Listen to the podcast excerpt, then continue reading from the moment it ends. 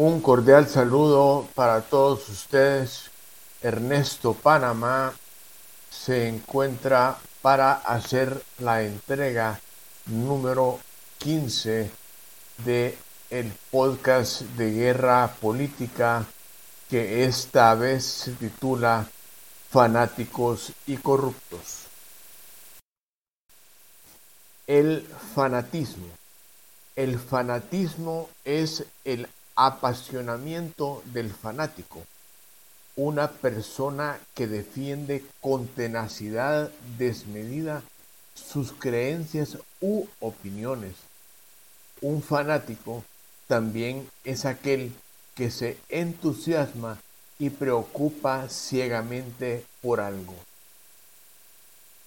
Los corruptos. Corrupción es la acción y efecto de corromper, depravar, echar a perder, sobornar a alguien, pervertir, dañar. El concepto, de acuerdo al diccionario de la Real Academia Española, RAE, se utiliza para nombrar al vicio o abuso aún escrito o en las cosas materiales. Estas dos grandes categorías se aplican a personas que ciegamente están a favor o en contra de algo y otras que se benefician al pervertir y dañan a sus semejantes. Por supuesto, debemos convivir con este tipo de personas, tolerarlas y, en el mejor de los casos, ignorarlas, pues el modo de vida de estas personas solo es sostenible siendo corruptos y para las otras imposible que el fanatismo fijado por la propaganda abandone sus mentes.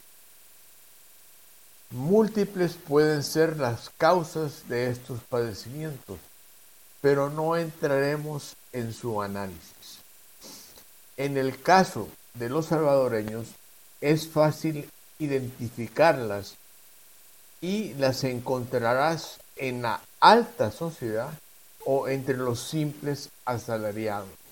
Los primeros pueden que hayan dejado de recibir jugosos dividendos bancarios y en el otro tipo pueden haber perdido el puesto o sueldo de asesor y el salario que lo acompaña que sin merecerlo recibía.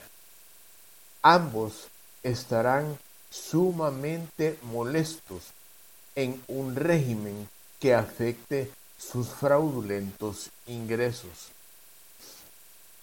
Estas personas jamás valorarán que la recaudación fiscal aumente sin subir impuestos, que el contrabando disminuya, que la banca no se apropie de parte del dinero remesado Tampoco apreciarán el fin de las extorsiones y los más de 56 mil terroristas capturados, pues ellos no tienen la posibilidad de tener una tienda abierta en la noche, ahorrar al no pagar la renta e invertir en ella, generando un poco de más ingresos.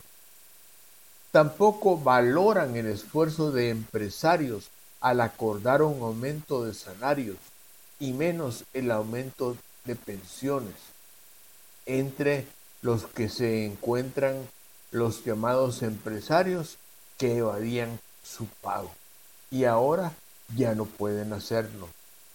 Y las empresas que ilegítimamente se lucraban del sistema han dejado de hacerlo. Las mejoras en salud y educación tampoco son valoradas por ellos, pues quizás en su vida han conocido un hospital o escuela pública.